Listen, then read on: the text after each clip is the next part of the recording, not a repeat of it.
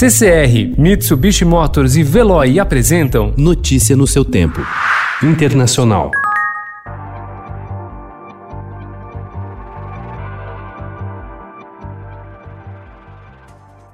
Os Estados Unidos já são responsáveis por 20% de todos os novos casos de coronavírus do mundo, de acordo com o levantamento do The New York Times. As infecções continuam a crescer nos estados do sul e da costa oeste americana. No domingo, Oklahoma e Missouri relataram recorde de contaminações. Ontem, a Flórida atingiu a marca de 100 mil casos de Covid-19. Alguns epidemiologistas, como Anthony Fauci, diretor do Instituto Nacional de Alergia e Doenças Infecciosas, dos Estados Unidos, que comanda a força-tarefa da Casa Branca, garantem que a pandemia está longe do fim.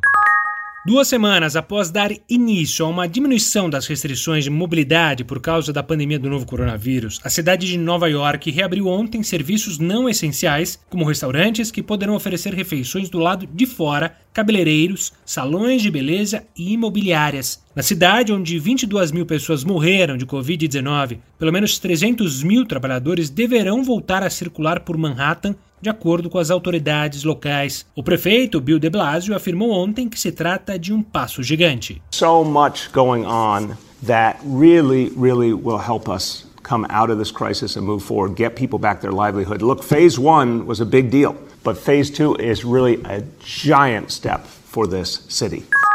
A politização da pandemia de coronavírus agravou o surto global, disse o diretor-geral da Organização Mundial da Saúde, Tedros Adhanom, ontem, em um momento em que os casos da doença continuam a aumentar em ritmo alarmante. Adhanom também pediu aos governos que priorizem o atendimento universal à saúde, informou a agência de notícias Reuters. No more than ever, all countries must make universal health coverage a priority.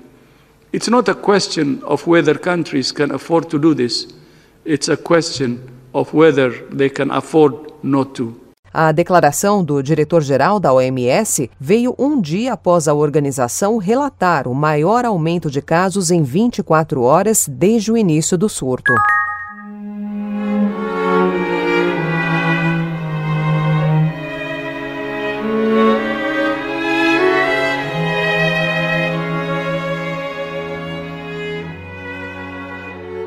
O Grande Teatro do Liceu de Barcelona encontrou uma maneira diferente de retomar ontem suas atividades, após mais de três meses fechado por causa da pandemia do novo coronavírus.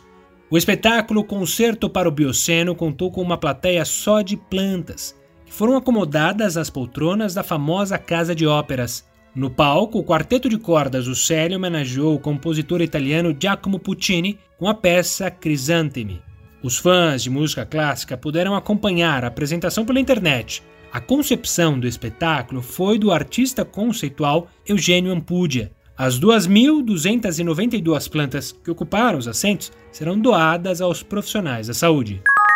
Um tribunal de Londres começou a julgar ontem quem, entre Nicolás Maduro e Juan Guaidó, é o legítimo representante do povo venezuelano. A decisão é o primeiro passo para determinar ou não a devolução de 31 toneladas de ouro, o equivalente a 5,25 bilhões de reais, depositadas no Banco da Inglaterra. As audiências devem durar quatro dias. Maduro disse que usará o ouro no combate à pandemia de Covid-19. Notícia no seu tempo. Oferecimento CCR e Mitsubishi Motors. Motors. Apoio Veloy. Fique em casa. Passe sem filas com o Veloy depois.